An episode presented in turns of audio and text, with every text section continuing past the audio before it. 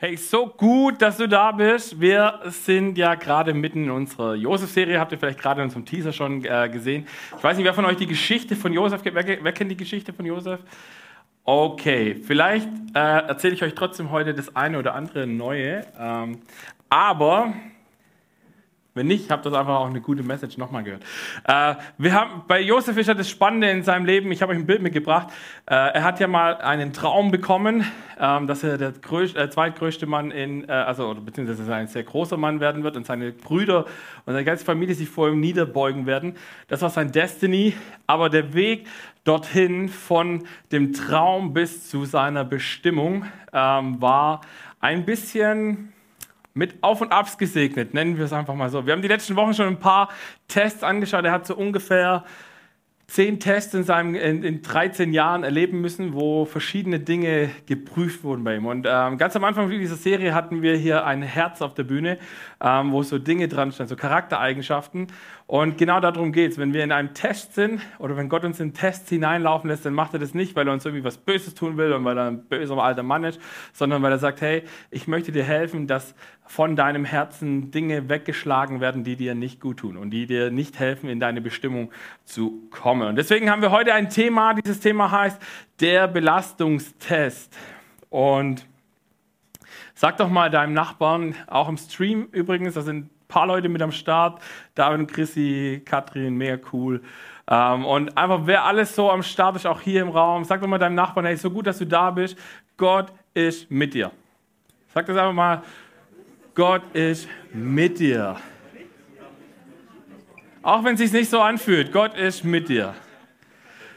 Und jetzt, ähm, für diejenigen, die heute nicht hier im Raum sind, ihr habt leider äh, ein, eine Sache, die ihr nicht habt, nämlich ihr seht nicht, wie viele Menschen hier sind. Aber ähm, lasst uns mal den Leuten am Stream, am Podcast und alle, die das irgendwann später mal schauen, mal einen fetten Applaus geben. Schön, dass ihr da seid, schön, dass wir da sind, schön, dass diese Kirche eine Hybridkirche ist. Komm mal, lasst uns mal diese Leute begrüßen. Hey. So, so cool, genau. Wow! Woo! Im Leben von Josef gab es drei Mäntel. Äh, für die, die vor ein paar Wochen schon da waren, ihr erinnert euch vielleicht noch an diesen ersten Mantel. Ähm, halt so rum. Dieser erste Mantel war der, den er von seinem Vater bekommen hat, weil er was Besonderes war. Also sein Vater fand zumindest, dass er was Besonderes war. Seine elf Brüder haben das, glaube ich, anders gesehen. Ähm, und dieser Mantel hat ganz viel mit dem Stolz von Josef zu tun gehabt. Und das Ende von diesem Mantel war, dass er ihm weggenommen wurde. Ihr erinnert euch, er wurde in die Grube geschmissen, äh, seine Brüder haben ihm den Mantel weggenommen und haben ihn mit Blut besudelt und seinem Vater erzählt, Josef ist tot. Und dann wird Josef verkauft, das haben wir die letzten Wochen schon gehört. Äh, letzte Woche ging es ja um den Erfolgstest und wir haben gehört, dass Josef ein sehr erfolgreicher Sklave war. Er war zwar immer noch Sklave, aber er war sehr erfolgreich damit. Und dann hat er im Hause von Potiphar neue Kleidung bekommen. Ich sage mal so, es gab so ein gewisses Upgrade seines Mantels.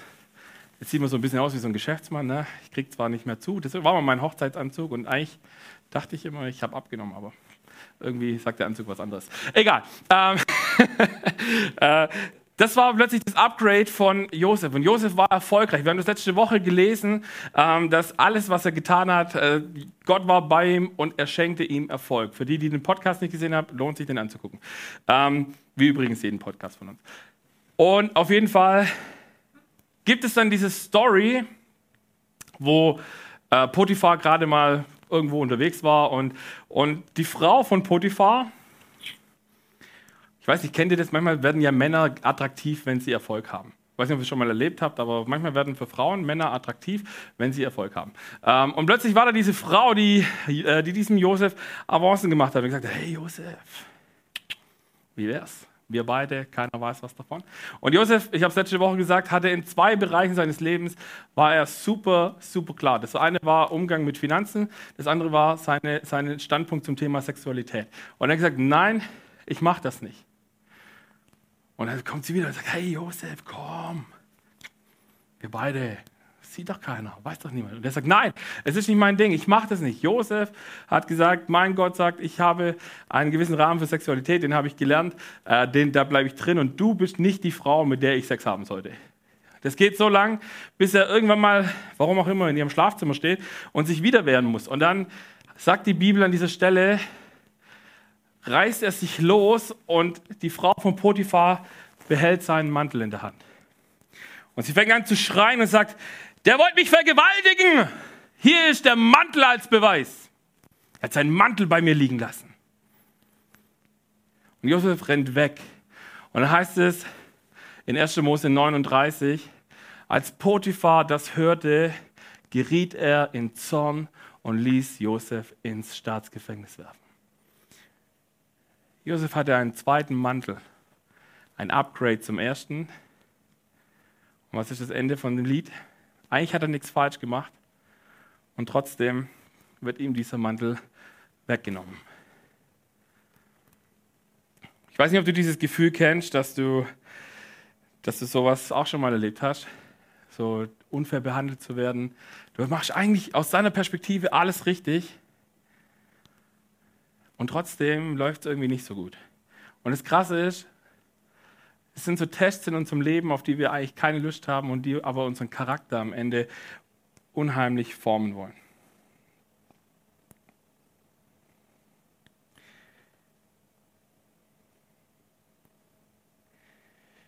Und das Krasse ist auch, wenn ihr diese Serie schon ein bisschen äh, verfolgt habt, dann habt ihr gemerkt, dass es eben immer wieder um diese Tests geht und dass es immer um dieses Up und Down auch so ein bisschen geht. Und wir haben in dieser Serie gelernt, hoffentlich, und wenn nicht, dann wollen wir es in den nächsten Wochen noch lernen, dass wir Tests nicht dastehen und sagen, oh Gott, ich habe keinen Bock auf deine Tests, sondern dass wir anfangen, diese Tests zu umarmen, weil wir, weil wir entdecken, dass sie uns und unseren Charakter nach vorne bringen wollen.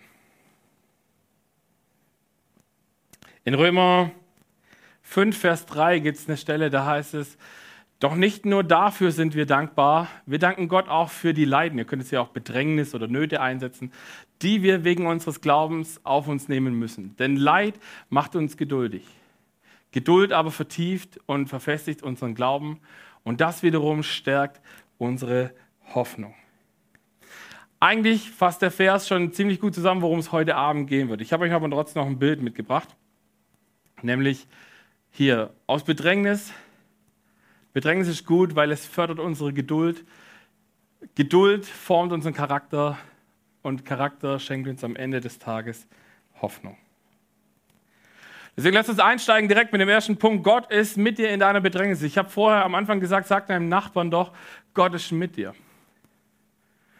Und das ist so wichtig, weil wir müssen das uns immer wieder klar machen. Gott ist mit mir, auch wenn es sich manchmal nicht so anfühlt. Und wenn wir in solchen Tests drin sind, wenn wir in solchen Situationen drin sind, wo wir nicht verstehen, dann fühlt es sich nicht so an, als ob Gott da wäre. Und wie es sich für Josef angefühlt hat, dafür habe ich einen Clip mitgebracht. Gott, was soll das? Ich habe nichts falsch gemacht. Ich habe Potiphas Frau nicht angerührt. Das ist doch seine Frau und ich bin nur sein Verwalter.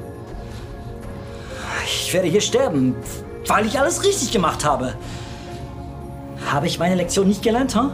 als mich meine Brüder als Sklaven verkauft haben? Aber wegen ihnen komme ich jetzt hier um. Gott, Gott, Gott, was machst du mit mir? Warum um alles in der Welt sitze ich hier? Ich habe doch nur versucht, dir treu zu sein. Mich richtig zu verhalten. Echt.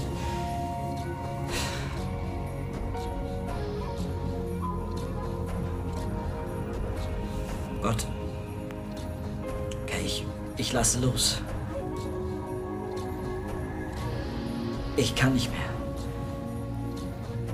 Ich weiß nicht weshalb. Ich versuche es.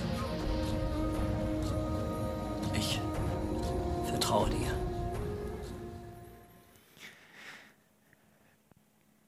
Ihr merkt, er zweifelt, er ist am Hadern. Und ich glaube, das kennen wir alle in unserem Glaubensleben so, dass wir manchmal in so Situationen drin sind, wo wir anfangen zu hadern. Und ich weiß nicht, wir sind ja, das passt ja heute eigentlich super zum, äh, zu diesem Tag. Ähm, es gibt ja, ich habe euch mal ein Wortspiel mitgebracht. Nämlich, wer von euch kennt Aberglaube? Also hat bestimmt schon mal jemand gehört. Ähm, Aberglaube ist ja sowas wie, ich muss mir irgendwie Salz über die Schulter werfen, um Glück zu haben. Oder wenn eine schwarze Katze von, ich habe keine Ahnung, von rechts nach links oder links nach rechts, I don't know, läuft, dann hat man plötzlich Unglück oder man darf nicht unter einer Treppe oder nee, unter, einem, äh, unter einer Leiter durchlaufen, weil das auch Unglück bringt und so. Ähm, das ist ja alles Aberglaube und irgendwie wissen wir alle hoffentlich, die hier im Raum sitzen, dass es äh, irgendwie voll der Nonsens ist. Aber es gibt was in der Bibel, das nennt sich Aberglaube. In der Bibel steht ganz oft, wenn, wenn, wenn die Protagonisten von Gott in so, einer, in so einer komischen Situation sind, steht da ganz oft dieses Aber Gott. Und ich habe euch das mal mitgebracht, Aberglaube, dieses, dieses nicht Aberglaube so von, ah, okay, ich darf dies und jenes nicht, weil sonst das und jenes passiert, sondern dieses, aber Gott ist mit mir. Und es gibt so diese Situationen, die kennst du bestimmt, so dieses, du, du, du stehst vor so einer Challenge, du hast so die Entscheidung, ich habe A, B, C oder D zur Auswahl, ich weiß nicht, was ich machen soll. Alles, was ich entscheiden kann, könnte vielleicht falsch sein. Was mache ich jetzt? Aber Gott ist mit mir, egal welchen Weg du willst. Oder du hast das Gefühl, vielleicht auf der Arbeit schon mal unfair behandelt worden zu sein und du denkst dir, warum passiert immer mir das? Das ist so unfair, ich finde es kacke. Und dann zu sagen, hey, aber Gott ist mit mir. Und ich glaube, das ist was super Wichtiges in diesem Belastungstest, wo wir haben, wo wir erkennen müssen, wir müssen lernen, aber Gott zu sagen. Wir lesen uns den Vers von vorher nochmal durch und hängen nochmal ein paar Verse dran.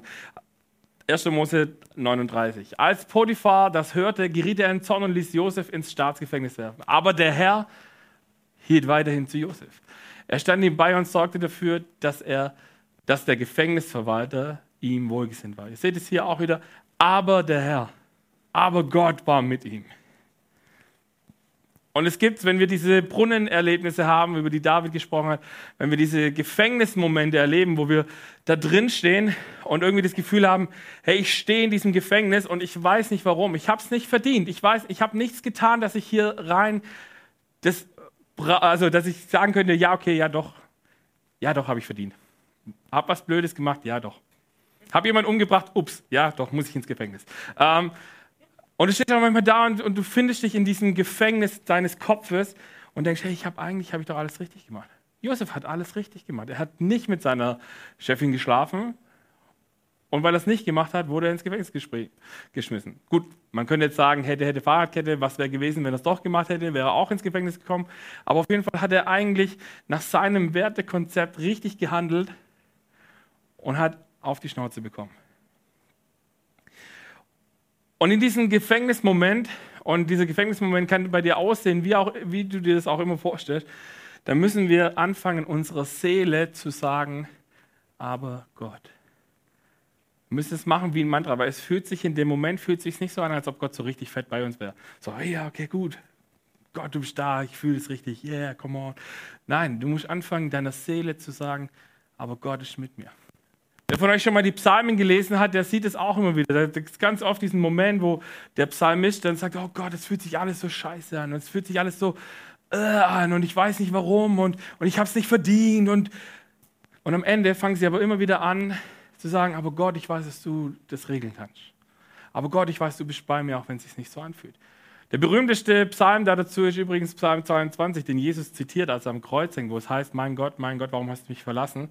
Heißt eigentlich oft nicht, oder du musst es nicht so lesen, dass du denkst, okay, Gott war da total weg, sondern eigentlich war Gott trotzdem da, aber es hat sich so angefühlt. Weil wenn du diesen Psalm 22 mal gelesen hast, dann wirst du feststellen, dass die komplette Kreuzigungsszene in diesem Psalm beschrieben wird. Und David hat diesen Psalm geschrieben und der beschreibt auch dieses, hey, mein Gott, es fühlt sich so an. Am Ende kommt raus, dass David das Gefühl hat, dass, dass Gott weg ist. Und er weiß aber, am Ende erkennt er, nein, Gott, du warst die ganze Zeit da, auch wenn ich es nicht gespürt habe. Und jetzt müssen wir, wie gesagt, unsere Seele wie so ein Mantra immer wieder erzählen, sagen, okay, Gott, du bist mit mir. Ich fühle es zwar nicht, egal, ich weiß, du bist mit mir. Dein Wort verspricht mir, dass du mit mir bist. Und dann lesen wir mal weiter, wie es weitergeht. Vers 22. Josef wurde bald darauf von ihm zum Aufseher über die Gefangenen ernannt. Ihr merkt, da kommt plötzlich Josef seine Gunst wieder ins Spiel, so was Josef anpackt, wird irgendwie zu Gold. Und jetzt geht los und er sagt, hey, ähm, Der, äh, der, Gefängniswärter sagt, hey, der Typ ist ganz gut drauf, komm, ich gebe dir mal meinen Job, habe ich schon weniger zu tun und der kriegt nicht mal meine Kohle dafür. Super Sache. Auf jeden Fall.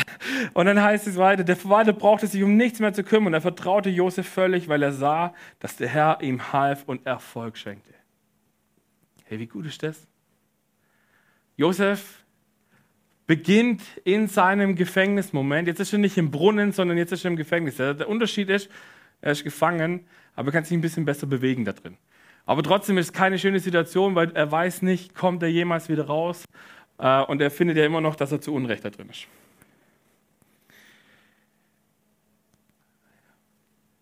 Mach mal kurz einen Moment die Augen zu und stell dir mal so ein Schiff vor. Und stell dir vor, dieses Schiff kommt in einen Sturm hinein. Weißt du, wenn es so nach rechts und links und rechts und die Wellen schwappen, ins Wasser, äh, das Wasser schwappt herein. Weißt du, wie man so ein Schiff relativ ruhig bekommt? Indem man einen Anker auswirft. Der Anker, sobald er den Boden berührt hat, hält dieses Schiff an dieser Stelle, wo es ist. Es, es, wackelt zwar immer noch ein bisschen und es schüttelt und rüttelt, aber es wird nicht mehr weggetrieben und du kannst, wenn der Sturm weniger wird, plötzlich wieder Land sehen und plötzlich wieder vorwärts kommen.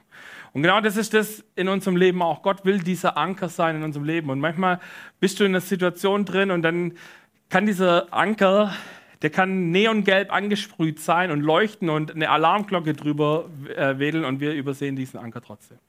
Und deswegen ist es so wichtig, wenn wir unserer Seele immer wieder sagen, Gott ist mit mir in aller Bedrängnis, ich darf es erleben, wie Gott mit mir ist, dass wir sehen dürfen, ja, Gott schenkt uns Ruhe dieser Anker im Sturm, dieses, wir sind plötzlich in diesem Auge des Sturms, wo plötzlich alles wieder ruhig ist. Und das schenkt uns Geduld. Geduld wächst mit Bedrängnis.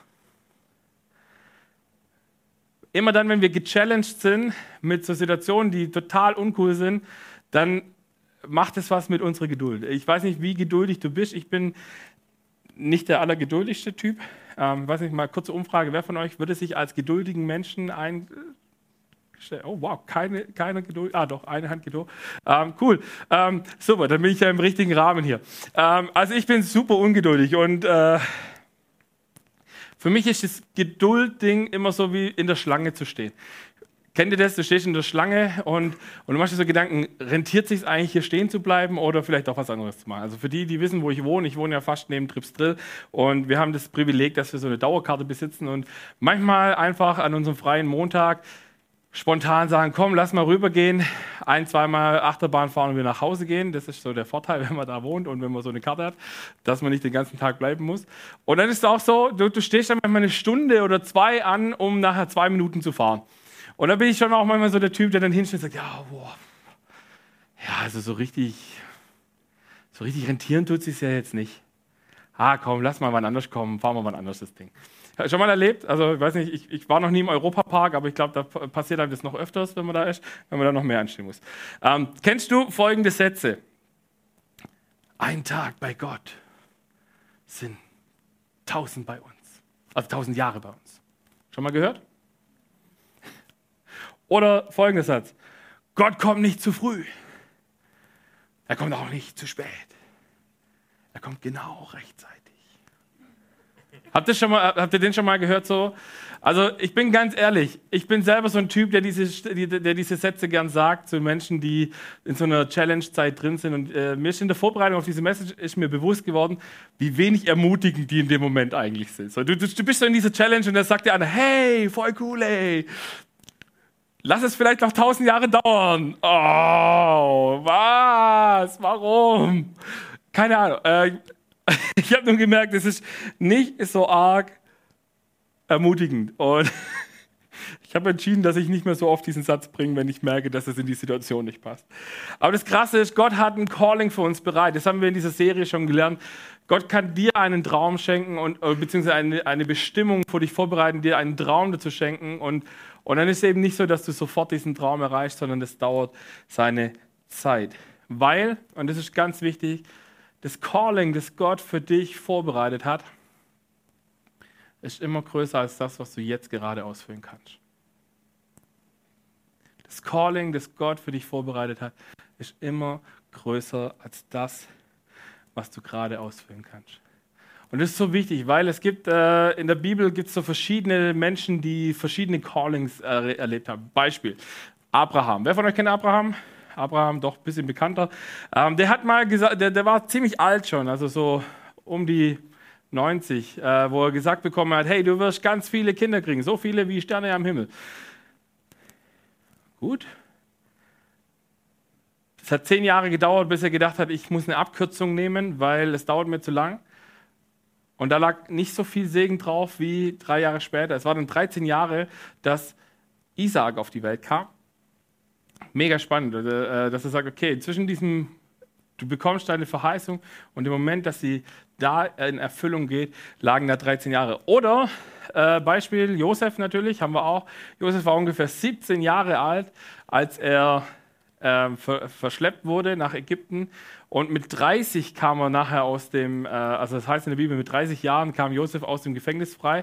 Also waren da auch 13 Jahre ähm, von diesem Moment, er hat diesen Traum, bis er hat diese Bestimmung erlebt. Oder anderes Beispiel, König David, äh, der wurde gesalbt als Kind und es hat 13 Jahre gedauert, bis Saul abgedankt ist und er dann König war. Gut, ganz wichtig an der Stelle, it's just a number. Also es ist nur eine Zahl. Nur weil du jetzt vielleicht denkst, hey, okay, ich bin schon seit 10 Jahren am struggling, cool, nur noch drei, dann habe ich es geschafft. Ich glaube, Gott hat irgendwas mit dieser 13, dass er die toll findet, aber, aber ich will jetzt nicht sagen, dass nach 13 Jahren bei dir alles supi-dupi ist, sondern Gott geht deine Zeit mit dir, die du brauchst. Und ich habe vorhin gesagt, dass, also ich weiß nicht, ob ich es schon gesagt habe, aber ich habe gesagt, es, gibt, es gab drei Mäntel im Leben von Josef. Und es gab so einen dritten Mantel und dieser dritte Mantel steht für seine Bestimmung, für sein Destiny. Und jetzt gibt es diesen Moment, vielleicht hast du es auch schon mal erlebt, dass du einen Mantel anhast, der ein bisschen zu groß ist. Und genau so fühlt sich das an, wenn wir in unserem Calling drin sind, äh, noch nicht in unserem Calling drin sind, oder vielleicht schon so unser Calling spüren so ein bisschen, aber es sich noch nicht richtig gut anfühlt. Dann kann es sich anfühlen, als wäre das Calling zu groß und hey, wie unfair ist Gott eigentlich, dass er mir ein viel zu großes Calling gibt. Und das Krasse ist, Gott kommt und sagt bei Josef, hey, ich möchte, erinnert euch an dieses Bild mit dem Herz, ich möchte etwas an deinem Charakter machen. Ich möchte dir Dinge wegnehmen, die dir nicht gut tun. Und das braucht manchmal Zeit, weil wir Menschen sind nicht so fancy, was äh, Veränderung angeht. Wir, also ich weiß nicht, es gibt wenige Menschen, die von sich aus sagen, ja, Veränderung, ich liebe Veränderung, jeden Tag Veränderung, yeah sondern der Mensch ist ja ein liebevoll genanntes Gewohnheitstier und wir mögen Veränderungen im Normalfall nicht so arg, aber Veränderung ist vor allem an unserem Herzen sehr, sehr wichtig. Und Gott lässt Josef jetzt nicht 13 Jahre in seinem Gefängnis verrotten, weil er, keine Ahnung, weil Gott irgendwie Warten so sexy findet und sagt, ja, ich finde es voll toll. sind ja wenn wir es jetzt umrechnen, oh Gott, ich bin so schlecht in Mathe. Sein, äh, Gott hat ja noch nicht mal einen Tag gewartet mit Josef, so, aber, ähm, aber das ist schon krass so. Und, und äh, was ich mega krass, gut finde, ist, Gott hat gewartet, bis Josef ready war. Wenn ihr die Geschichte lest, dann ist es eigentlich mega spannend, weil ich glaube nicht, dass der Mantel zu groß war, sondern ich glaube, dass der Charakter von Josef noch nicht ready war, um in diesen, in diesen Mantel seiner Bestimmung zu passen. Und wir müssen uns ganz kurz bewusst machen, was ist denn die Bestimmung von Josef gewesen? Josefs Bestimmung war, zweiter Mann von Ägypten zu werden. Warum?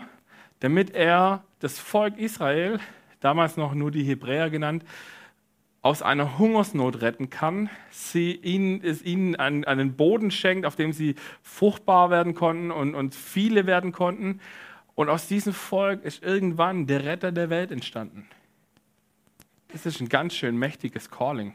Ich weiß nicht, ob dir das bewusst ist, aber eigentlich ist die Geschichte von Josef der Wegbereiter, dass nachher am Ende irgendwann Jesus entstehen konnte. Und das Krasse ist, jede Entwicklung braucht seine Zeit.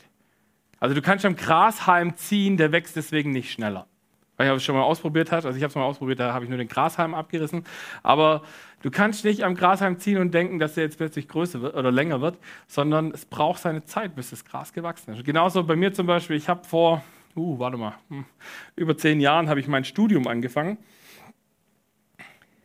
und dachte damals, cool, so nach drei, vier Jahren bin ich dann Pastor, dann leite ich eine riesige Gemeinde und ich habe das ja alles dann gelernt und ist alles voll cool und so, bah, bah, bah.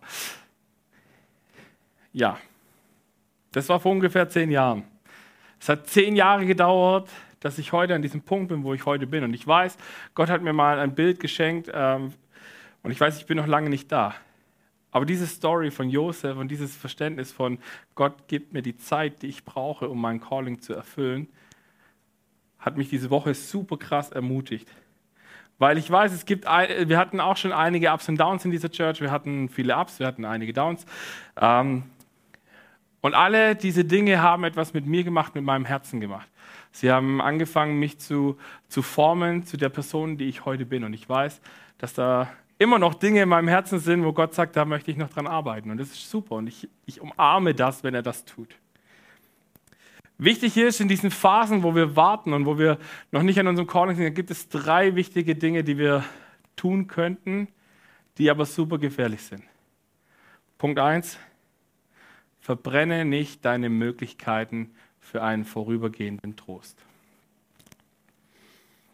Das ist ganz wichtig. Ich weiß nicht, kennt ihr dieses Bild? Eigentlich wollte ich es noch mitbringen, aber ich habe es dann vergessen. Tut mir leid. Äh, wo, wo da diese hohe Mauer ist mit so einer Leiter und oben steht einer und unten fängt einer an, die Sprossen wegzumachen, um sich ein Feuer zu machen. Kennt ihr dieses Bild? Er nimmt sich den Weg nach oben zu kommen, weil er die ersten Stufen direkt nimmt und sich ein Feuer macht. Deswegen ist es so wichtig, verbrenn deine Möglichkeiten nicht für einen vorübergehenden Trost. Weil dieses Holz ist irgendwann verbrannt, dann wird es kalt und plötzlich kommst du nicht mehr in dein Ziel. Man könnte es auch übertragen sagen, mach keine Kompromisse. In diesen zehn Jahren, von denen ich gerade erzählt habe, habe ich verschiedenste Angebote gehabt, wo mir Leute angeboten haben, hey, willst du nicht bei uns Jugendpastor werden? Hey, da ist die Gemeinde gibt's schon und, und du, du setzt dich ins gemachte Nest und alles ist irgendwie cool. Oder hey, wir, wir suchen einen Worship-Pastor, voll coole Sache, du bist doch super Worshipper. Hey, da hast du voll das Ding für dich. Und und ich habe immer wieder gemerkt, nein, es ist nicht das, was Gott irgendwie für mich vorbereitet hat. Und es war manchmal schmerzhaft, weil es hätte mich an Orte geführt, die ich total schön finde, wie das Allgäu zum Beispiel. Ähm, und dann hätte ich da plötzlich leben können und nicht nur dort Urlaub machen. Aber hätte ich das gemacht, wäre ich heute nicht hier. Das Zweite ist, wir lieben die Tests von Gott nicht. Ich habe noch niemanden gehört, der gesagt hat so direkt, ah ja, Gott testet mich gerade voll die coole Sache, ich feiere es total, dass er das macht. Nein, das macht keiner. Also das mache ich nicht. Auch, äh, auch als Pastor sage ich mir immer, oh Gott, ich habe gar keinen Bock gerade auf das, was du davor hast. Und das Krasse ist aber, Gott macht uns Verheißungen, die größer sind als das, was wir jetzt ausführen können. Und deswegen muss er uns ab und zu, wie, wie du ins, äh, ins Fitnessstudio gehst, um deinen Muskel zu trainieren, so muss er deinen Charakter ab und an trainieren. Und das macht er dann immer mit solchen, mit solchen Tests. Es Beispiel auch äh, ein, eine Geschichte oder eine, viele Geschichten, wo wir das erleben, dass äh, Menschen die Tests von Gott nicht so cool finden, ist das Volk Israel. Ähm, erinnert euch, die sind irgendwann mal so ein paar Jahre durch die Wüste gewandert und dort haben sie auch ganz verschiedene Tests gehabt, so dieses Vertrauen, okay, wird Gott mich versorgen? Ja, nein, vielleicht. Vielleicht will er mich auch nur töten. Ich will lieber wieder zurück nach Ägypten. Da war ich zwar in Gefangenschaft, aber da war es wenigstens, gab es volle Fleischtöpfe. Oder es gibt eine Bibelstelle, wo es heißt, da gab es Gurken und Knoblauch und sowas. Und wo ich mir denke, okay, wow. Ähm, Kurz drauf kommt Gott und lässt irgendwo aus dem Nichts in der Wüste plötzlich, äh, äh, also ich mag Knoblauch, by the way, aber aber ich würde, für Knoblauch würde ich mich jetzt nicht in ein Gefängnis stecken lassen. Ähm, auf jeden Fall, auf jeden Fall schafft das Volk Israel keine einzige dieser Prüfungen. Und was ist das Ende von diesem Ergebnis? Sie haben dieses prophetische Wort, ihr werdet in das Land einziehen dürfen, in dem Milch und Honig fließt. Und dass sie jeden einzelnen Test, äh, in jedem einzelnen Test versagt haben, lässt Gott sie so lange in der Wüste wandern, bis diese sorry für den Begriff, Versagergeneration ausgestorben ist und er gesagt hat, ich gehe mit der nächsten Generation mit. Und hier kommt ein ganz krasser Ding, selbst Mose hat unterwegs äh, in einen Test verkackt und durfte nachher von oben auf dem Berg das verheißene Land angucken, aber nicht reingehen. So, und das ist so wichtig, deswegen, wenn wir diese Tests, wenn wir Tests von Gott haben, dann lasst uns nicht das wegwerfen und sagen, dieses, ja gut, Gott, eigentlich ist mir der Preis so hoch, kein Bock, ich lasse jemand anders das machen. So, weil das passiert relativ schnell, wenn wir in diesen Tests drin sind. Und das Dritte ist, man kann auch passiv werden in diesem Warten. Ich habe eine Geschichte mitgebracht und ihr werdet gleich ein paar Bilder dazu sehen. Ähm, da war ein Polizist in London, der musste eine Prüfung ablegen und ihm wurde Folgendes äh, gefragt. Er sagt, hey, bringen wir das erste Bild bitte. Haben wir die Bilder? Die waren in dem Ordner drin, ungefähr acht Stück. Habe ich na, super. Dann müsst ihr es euch jetzt vorstellen. Also, da steht jetzt, theoretisch steht da jetzt ein, ein Turm, also der, der, der Big Ben, damit man weiß, das ist London. Ähm, Im Osten von London, in dieser Prüfungsgeschichte wird gesagt, im Osten von London ähm, haben wir, ist eine Gasexplosion. So. Was tun sie? Aber Achtung, kommen noch ein paar Sachen dazu. Sie sehen unterwegs ein Auto, das von der Wucht der Explosion auf den Kopf umgeschmissen wurde. Und da sind zwei Menschen drin, die aus dem Auto rausgeschleudert wurden. Unter den beiden Insassen erkennen sie die Frau ihres Chefs, von dem sie wissen, dass der Chef gerade schon seit einer Woche eigentlich im Urlaub ist. Der Mann, der da mit dabei ist, wissen wir nicht, wer es ist. Während du überlegst, wem von den beiden helfe ich jetzt, kommt ein anderer Mann, nee, kommt ein anderes Auto und in diesem Auto möchte jemand helfen und sie entdecken, dass das ein lang gesuchter Verbrecher ist.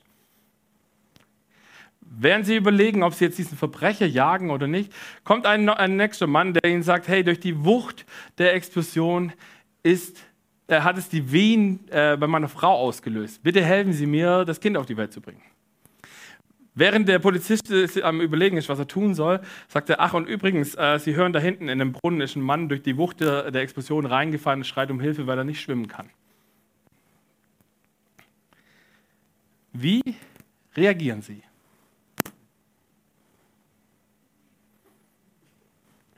Ah, wir haben das Bild. Super, danke. Danke an die Technik. Supi. Das ist die Situation, Herr Polizist. Also ich könnte, wir haben hier vorne eine Polizistin sitzen. Ähm, wie würden Sie reagieren? Äh, der Polizist nimmt seinen, Papier, seinen Stift und sein Papier und schreibt etwas auf. Er reicht die Antwort ein und auf diesem Zettel steht: Ich würde meine Uniform ablegen und würde mich zu den Zuschauern gesellen.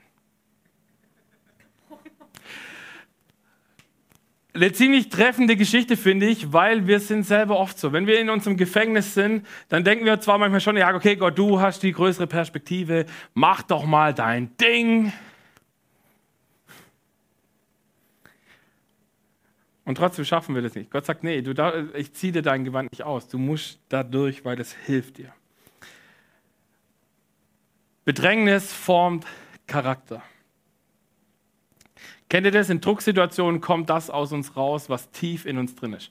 Also du kannst so, weiß nicht, ob du schon mal so, so richtig hart so eine Zitrone ausgedrückt hast oder so eine Orange. In dem Moment, wo du drückst, kommt das raus, was in dir drin ist. Und wenn du in Drucksituationen bist, dann kommt dein Charakter raus. Du kannst oft eine Maske tragen, also nicht nur so eine OP-Maske, sondern so eine Maske-Maske. Ne? Ähm, und, und kannst den Leuten was vor spielen, wer du bist, wie toll du bist. Und in Drucksituationen kommt plötzlich raus, wie du eigentlich wirklich in deinem Innern aussiehst. Und das Krasse ist, während dieser Gefängniszeit von Josef gibt es eine Story, wo zwei Männer ebenfalls ins Gefängnis kommen. Das sind der Mundschenk und der Bäcker des, König, äh, des Pharaos. Und die haben einen Traum. Und sie verstehen den Traum nicht. Und dann hören sie, dass da gibt es so einen Typen, der kann Träume auslegen. Und dann kommen sie zu Josef und sagen, was die Träume bedeuten. Und dann heißt es, äh, Josef sagt, hey, beim, beim Bäcker, okay, drei Tage, dann tot. Und beim Mundschenk sagt er, drei Tage, dann kriegst du deinen Job wieder. Und dann lesen wir folgendes in 1. Mose 40. Aber denk an mich, wenn es dir wieder gut geht. Erzähl dem Pharao von mir und bitte ihn, mich herauszuholen. Doch der Mundschenk dachte nicht mehr an Josef. Er vergaß ihn einfach. Danke für nix. Oder? Also ich weiß nicht, kennt ihr das? So dieses, du tust jemandem was Gutes und im besten Fall ist schon noch undankbar. Also das habe ich tatsächlich auch schon öfters erleben müssen, leider. Dass wir Leute, Undank ist der Welt ein Lohn, heißt es ja. So, also du machst was und irgendwie sagt dir keiner Danke. Oder im schlechtesten Fall sind sie dann nachher auch noch undankbar und sagen, was hast du dir vorgestellt, wer du bist? Warum tust du mir das an? Bla bla bla. Josef hat in, dieser, in diesem Moment zwei Möglichkeiten gehabt. Er hätte entweder gesagt, okay, ich, ich diene nie wieder jemandem mit meiner Gabe. Oder er entscheidet sich, okay, Gott, wie wir es vorhin in dem Video gehört haben, ich weiß nicht, was du damit vorhast, aber ich will es dir abgeben. Und deswegen ist es so wichtig zu verstehen, warum war es wichtig, dass äh, der Charakter von Josef sich entwickeln musste. Abraham Lincoln hat mal gesagt, wenn du den Charakter eines Menschen äh, kennenlernen willst, gib ihm Macht. Machtsituationen sind oft diese Drucksituationen, wo du denkst, okay, wow, was geht hier ab? Und das Krasse ist, Josef hat seine Brunnenmomente und seine, Gefängnis, seine Gefängnissituation hat er mental überwinden müssen, weil sonst hätte ihm dieser Mantel nie gepasst. Kleines Beispiel, gefällig? Lass uns mal den nächsten Bibelvers lesen. 1. Mose 40, Vers 12. Da heißt es, ich sage dir, was der Traum bedeutet. Das ist nochmal die Geschichte von dem Mundschenk und dem, äh, äh, dem Bäcker. Die drei Ranken bedeuten drei Tage. Innerhalb von drei Tagen wird der Pharao dich aus dem Gefängnis holen lassen und dich wieder in deine Stellung als obersten Mundschenk einsetzen. Denk an mich, wenn es dir wieder gut geht. Erzähl dem Pharao von mir und bitte ihn, mich hier rauszuholen, denn ich wurde aus meiner Heimat, dem Land der Hebräer, entführt. Und jetzt sitze ich hier im Gefängnis, obwohl ich nichts Unrechtes getan habe. Ich, ich, ich, ich, ich, sagt Josef wieder. Kennt ihr das? Dieses Me, Myself and I. So, wenn diese Einstellung nicht überwunden wird, wenn er das nicht äh, überwunden hätte, hätte Josef niemals in diesen Mantel gepasst. Und so geht es uns auch, wenn wir das nicht schaffen, dieses Ich, ich, ich, ich, armer Tropf, warum sind immer alles so gemein zu mir? Ich habe das nicht verdient, es ist nicht in Ordnung, wie mit mir umgegangen wurde. Ja, wahrscheinlich ist es nicht in Ordnung, wie mit dir umgegangen wurde, aber das heißt nicht, dass du dich in deinem Brunnen verkriechen darfst und sagen darfst, warum sind alles so gemein zu mir? Sondern mehr dir die Frage zu stellen, was hat Gott damit vor? Es gibt zwei Fragen, die du dir stellen kannst. Die eine heißt, warum? Die ist tödlich, weil du nie eine Antwort, eine befriedigende darauf bekommen wirst. Wenn du anfängst, wozu zu fragen, kann ein Leben entstehen. Josef war zu diesem Zeitpunkt circa zehn Jahre schon im Gefängnis und hatte immer noch dieses Ich, mir, meiner, mir Ding. Und, und war immer noch so, ich bin der arme Tropf, warum tun die Leute mir das an? Ähm, circa zwei Jahre später, vielleicht auch drei Jahre später, gab es einen Moment, da hat der Pharao einen Traum. Zwei sogar. Mit so dicken und dünnen Kühen. Und keiner kann ihm erklären, was der Traum bedeutet. Und plötzlich kommt dieser Mundschenk und sagt, hey, warte, da war doch mal dieser Dude im Gefängnis, der hat doch mir mal was erzählt. Und plötzlich darf Josef kurze Zeit aus dem Gefängnis raus und er darf dem Pharao erklären, was es mit diesen Träumen auf sich hat. Wir lesen jetzt mal, was es heißt. Beide Träume bedeuten dasselbe, erklärt Josef. Gott sagt dir, was er vorhat. Gott lässt dich wissen, was er tun will. Merkt ihr was an dem Wording? In diesen zwei Jahren ist ganz viel an dem Charakter von Josef nochmal passiert. Diese Verletzung, die er da vielleicht gehabt hat, weil er vergessen wurde und gemerkt hat, hey, irgendwas stimmt da nicht. 13 Jahre hat es gedauert, bis Josef an seinen, an seinen Bestimmungsort gekommen ist. Und Gott hat die ganze Zeit gewartet und gesagt, du kommst dahin, wo deine Bestimmung ist. Und das ist so wichtig, deswegen Charakter bewirkt Hoffnung. Römer 5, Vers 5, da heißt es, diese Hoffnung aber geht nicht ins Leere, denn uns ist der Heilige Geist geschenkt und durch ihn hat Gott unsere Herzen mit seiner Liebe erfüllt. Ich glaube ganz ehrlich, Josef hatte super viele Fragezeichen in dieser Zeit. Josef sitzt in diesem Gefängnis und denkt sich, warum bin ich hier? irgendwann schafft er es vom Warum auch zum Wozu zu kommen und zu sagen, okay, was könnte ich denn hier tun mit meiner Gabe? Gott ist immer bei mir gewesen und hat mich unterstützt. Was könnte ich tun, damit es vielleicht weitergeht? Und es gibt einen Vers, den finde ich richtig krass. Äh, das ist so die Einleitung eigentlich von, ähm, von dieser Mundschenk-Bäcker-Geschichte. Und da heißt es in äh, 1. Mose 40, 6 und 7, als am, Josef am nächsten Morgen zu ihnen kam, fielen ihm ihre niedergeschlagenen Gesichter auf. Was ist los mit euch? Warum seid ihr so bedrückt? fragte er. Stell dir mal diese Frage vor.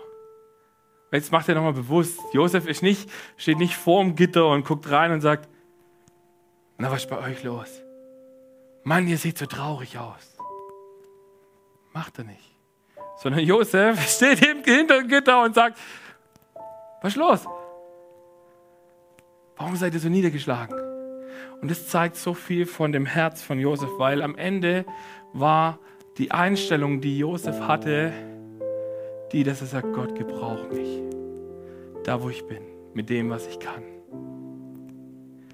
Und wenn du gerade in so einem Moment bist, wo du das Gefühl hast, ich fühle mich in einem Gefängnis und es fühlt sich echt nicht schön an, dann fang an zu fragen, wozu? Wozu, Gott? Und fang an, das Beste, was du tun kannst, ist das an dem Ort zu tun, wo Gott dich hinsetzt, was er in dich hineingelegt hat. Amen.